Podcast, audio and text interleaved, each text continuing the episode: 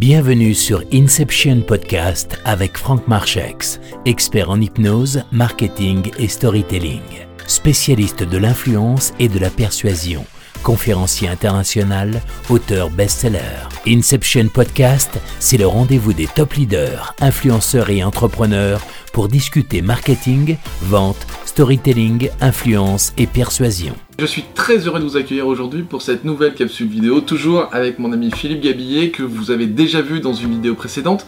Et aujourd'hui on va euh, aborder un sujet très très intéressant, comment faire de l'humour. Alors cette vidéo j'aimerais en fait plus la, la proposer, l'orienter pour toutes les personnes qui prennent la parole en public et qui sont amenées comme ça à être devant un public et à être plutôt dans une forme de comment je transmets un message et comment je fais pour présenter un message qui soit vraiment impactant et qui soit vraiment intéressant, euh, tout en mettant à l'intérieur justement euh, des rebondissements. Et, je fais confiance à Philippe parce que j'ai vu ses conférences, j'ai vu ses vidéos et je crois qu'on a quand même affaire à un spécialiste au niveau de l'humour. Hein. Je crois que je...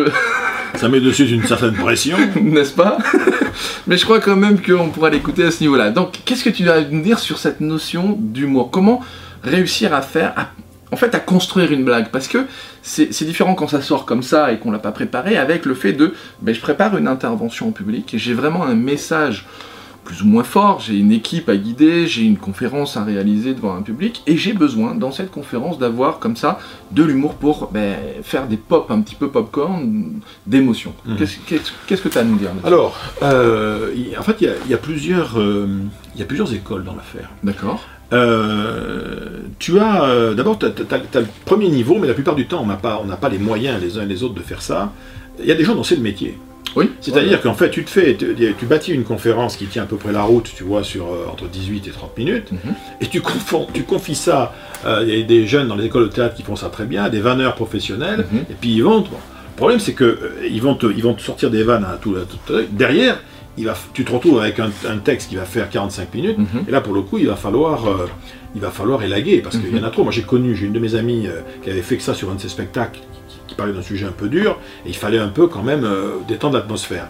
Il dit, il y avait tellement de vannes qu'on finissait par croire que mon spectacle était un spectacle rigolo, alors qu'en fait c'était censé être un spectacle dramatique, mais dans lequel on prenait un peu, on se prenait pas trop au sérieux. Voilà. On dédramatisait en fait. Donc, euh, il existe, d'ailleurs, il existe, pour ceux que ça intéresse, hein, il, existe une, une littérature relativement impressionnante, même techniquement, hein, sur la construction de la vanne, etc. Il y a beaucoup de choses qui existent, entre autres dans la littérature de théâtre. C'est-à-dire que dans tous les textes techniques, sur euh, bâtir un one-man show, écrire des textes d'humour, etc. En langue française, il y en a quelques-uns qu'on trouve dans toutes les grandes grandes librairies. Et puis je dirais, en, alors en revanche, pour les gens qui sont à l'aise en anglais, mhm. alors là, euh, sur le, il y a une telle technique du stand-up euh, aux États-Unis mhm. qu'on trouve tout ce qu'on veut sur Internet. Moi, j'ai une approche un peu plus, un peu plus impressionniste là-dessus. C'est que j'essaye de, de, jouer sur plein de tableaux.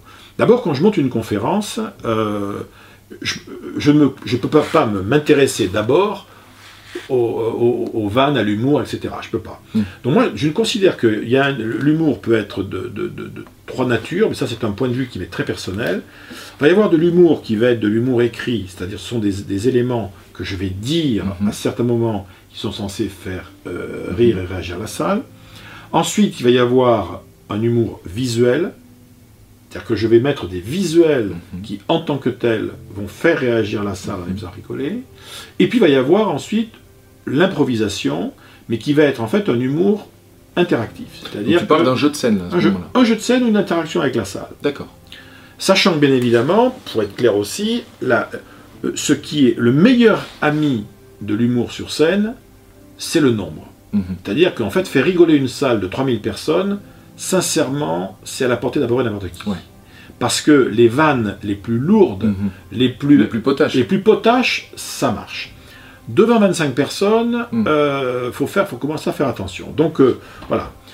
Au niveau de l'humour écrit, je peux avoir, euh, d'abord, il faut avoir un, espèce de cahier, un dossier, tout ce que tu veux, où il faut avoir des, par rapport au thème qu'on traite, mhm. trouver en permanence de la nouveauté. Alors ça peut être, euh, dès l'instant où tu es sur un thème, mhm. ça on, connaît, commencer à regarder dans des bouquins, des bouquins d'histoire, euh, d'histoire drôle, mhm. euh, dans des discussions avec des potes. Dès qu'il y a quelque chose, une citation, une chose qui te fait mal, il faut, il faut avoir une espèce d'endroit où tout est mis en désordre, mais où on sait que si on, pourra les piocher quand mhm. on en aura besoin. Donc euh, c'est essentiellement les, domaines où on trouve beaucoup de choses amusantes aujourd'hui, tout ce qui est histoire, mhm. les histoires drôles, qu'on peut d'ailleurs modifier en cours de route, tout ce qui est euh, euh, citation, euh, une mine, une mine, ce sont les brèves de comptoir de mhm. Gouriot, parce qu'il y en a des milliers, des milliers, des milliers. Et on peut, il ne s'agit pas d'ailleurs de les piquer, il s'agit de, de, les adapter en, fonction. D'ailleurs, si on commence à lire les brèves de comptoir, moi j'ai fait l'exercice, je dis souvent, Jean, relisez Gouriot. Mhm. Vous avez un sujet, vous prenez les brèves de comptoir, vous lisez 10 pages de brèves de comptoir, il y en a au moins 5 ou 6, vous allez vous rendre compte qu'en fait, elles parlent de votre sujet, hmm. mais en modifiant peut-être deux, trois choses, etc. Donc, euh, euh, on, peut fonctionner comme ça. Ensuite, la deuxième partie, je dirais, le deuxième gros morceau, c'est tout ce qui va être image. Alors, au niveau image, il faut se méfier, comme de la peste, des images, je dirais, qui, qui mettent en scène leur propre humour. Par exemple, je pense qu'il est maladroit, dans une conférence, d'utiliser du dessin humoristique de presse. Mhm. Parce que dire, on est en train de parler, et tout d'un coup, une image apparaît avec une légende, ça casse mhm. le rythme qu'on a train d'avoir. Alors qu'en fait, euh, euh, on est en train. Moi, à un moment donné, je, fais, je parle de l'optimisme. Mhm. Je dis, vous savez, les gens, l'optimisme, euh, souvent, ils se font une fausse image de l'optimisme. Hein. Ils se disent souvent, les optimistes, ils se la pètent. Donc là, je, je le dis, mais en tant que tel, les gens n'ont pas à réagir à ça.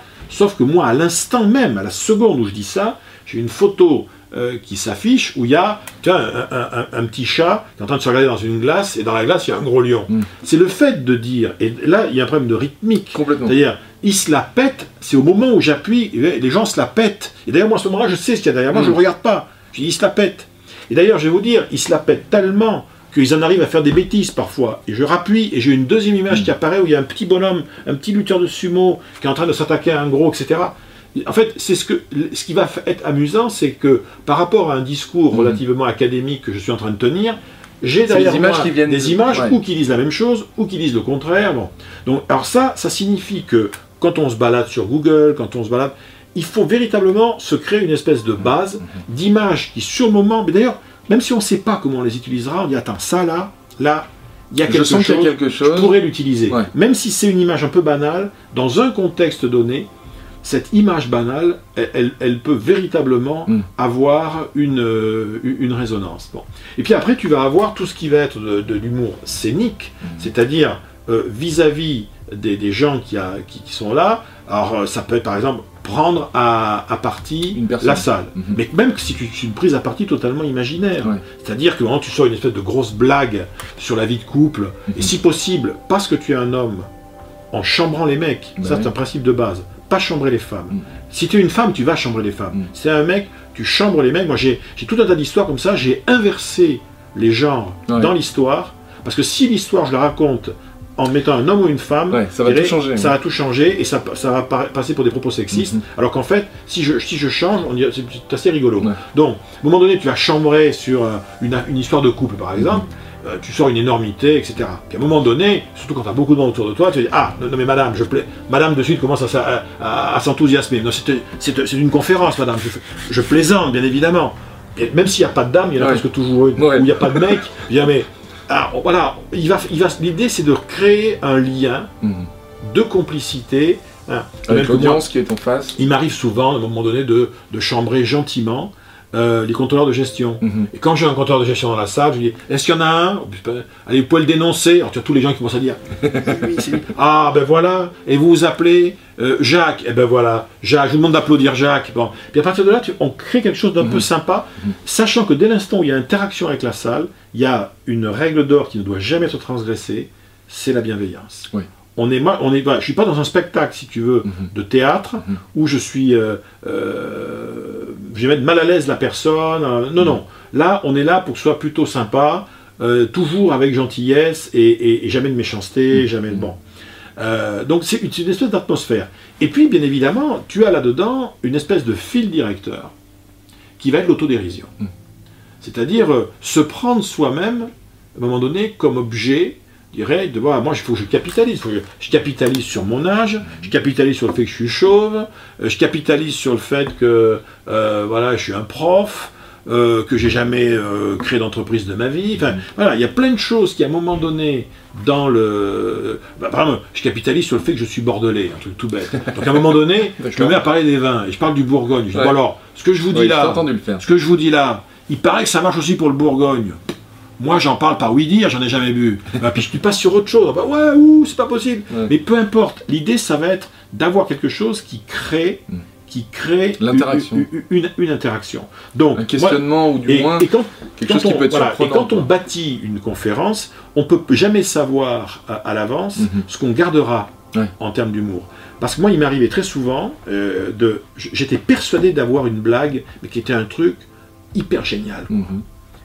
Et je la fais une première fois, ça tombe à plat. Tu l'as mal raconté. Une deuxième fois, ça tombe à plat. Là, tu vois, tu te dis, attends. Stop. stop, faut arrêter. Et à contrario, à contrario, ça, mais j'ai moi un, ou deux exemples en tête, d'histoire, surtout, tu vois, sur des contes orientaux, des choses mhm. un peu. Je me suis dit, ça, c'est, c'est hyper sympa, mais c'est pas marrant, en fait. Et je le fais, et les gens trouvent ça hyper drôle. Alors là, tu vois, c'est le public qui a raison. Hmm. Principe de base, le public a raison. Hmm. Et là, dans ce cas, je vais la réutiliser. Euh, donc, euh, voilà, on va être aussi, idem au niveau de l'humour, euh, on fait des visuels souvent, et moi j'aime bien quand je fais une citation, en revanche, comme je la, je la connais bien et je l'adore, mais dans ma citation, j'essaye toujours de trouver un visuel sur l'auteur de la citation, mais qui soit une caricature.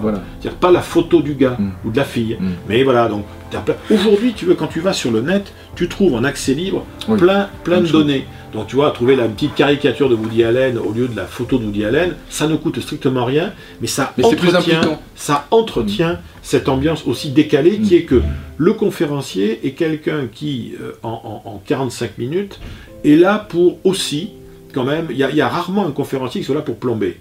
Même quand le conférencier est là pour donner de la technique, mhm. il est là aussi pour inspirer les gens, mhm. donner envie d'eux. Mhm. Et donc ça fait partie de ce, surtout si on sait que, le rire nous, le rire nous, nous, nous, rend parfois, nous apaise et nous rend parfois plus, plus suggestible. Euh, voilà moi ce que je pourrais te dire en, gros sur, euh, bah, c'est des chouettes conseils parce que là, en fait, reprenez la vidéo, vous allez voir qu'il y a plein, plein, plein d'éléments entre les livres, ce qu'on a abordé, etc., la littérature, le fait d'aller dans des euh, écoles de théâtre, des choses comme ça, la réécriture, le fait d'écouter, de mettre dans des, dans des books comme ça, des choses que vous trouvez à droite à gauche. On peut dire aussi, moi je vous dis, il faut lire, mais lire, lire du cours, lisez des contes, mm. lisez les contes orientaux, mm. euh, voilà, lisez, et même de temps en temps, euh, feuilletez des au-delà des livres de citation, des livres d'histoire drôle, etc., généralement, il y en a peut-être une sur 50 que vous, vous allez pouvoir garder, mm. mais celle-là, une fois que vous l'aurez travaillé, ah peut être un, vrai, un vrai punch, un, vrai punch, un, vrai popcorn, mm. à un moment où j'ai besoin, mm. si je parle d'un truc plus technique, plus compliqué ou émotionnellement difficile, mm. bah, mettre ça juste derrière permet aux gens d'avoir une nouvelle respiration. Et c'est ouais, effectivement ok. Bah écoute, merci Philippe. Merci Parce que c'est des beaux conseils, vous avez plein plein de choses à partager. Si vous êtes vous-même conférencier, si vous prenez la parole comme ça en public, si vous avez une équipe comme ça à manager et, vous devez leur vendre des idées ou vous devez comme ça les, les amener à être inspirés sur une mission, pensez à leur envoyer la vidéo et je pense quand même qu'ils pourront trouver un certain nombre de conseils de la part de Philippe. Donc à nouveau, merci à toi Philippe. Merci. Ciao, à bientôt. Ciao.